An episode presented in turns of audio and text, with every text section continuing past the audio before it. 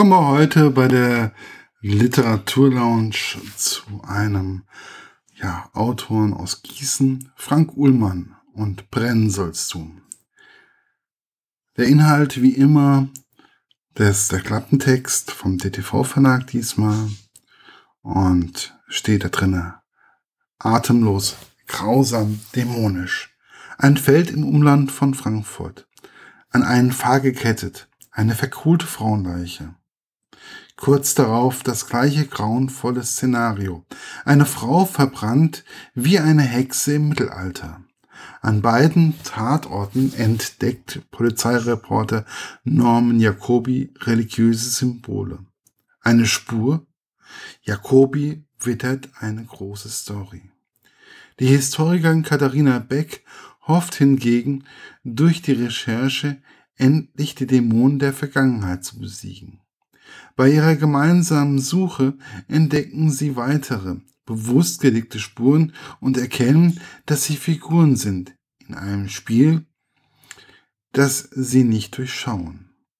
Und doch müssen sie weitermachen, denn plötzlich ist auch Jakobis Freundin Rebecca verschwunden. Meine Rezension. Was soll man sagen? Ich hatte am Anfang wo ich das Taschenbuch sah, ein gemischtes Gefühl. Hexenverbrennung in Deutschland heute noch? Ist es nur ein Aufmerksamkeit erhaschendes Thema oder kann man den Thriller wirklich gut lesen und kann sich die Geschichte ja einfügen?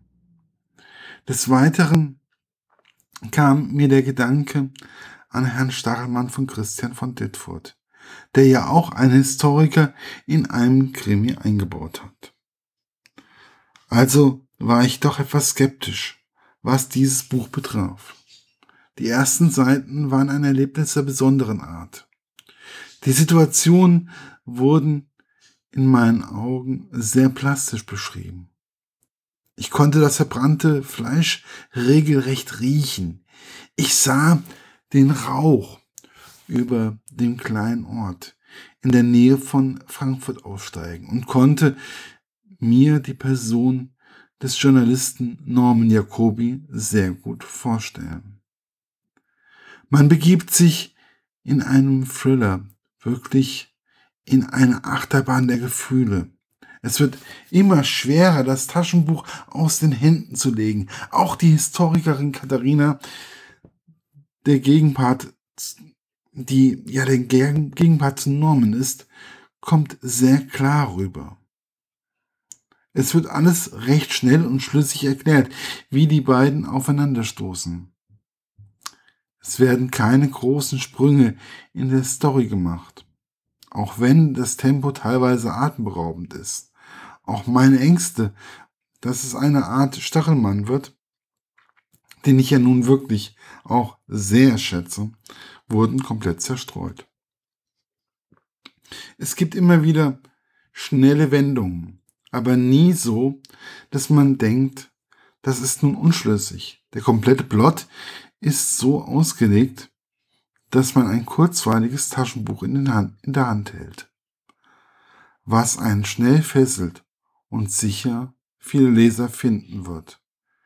Ich für meinen Teil freue mich schon auf weitere Geschichten mit den doch sehr verschiedenen Charakteren. Es ist einfach ein Literaturtipp für Menschen, die auf einen gut zu lesenden Thriller stehen, der teilweise wirklich sehr unter die Haut geht. Viel Spaß dabei. Wünscht euch euer Markus von literaturlaunch.eu.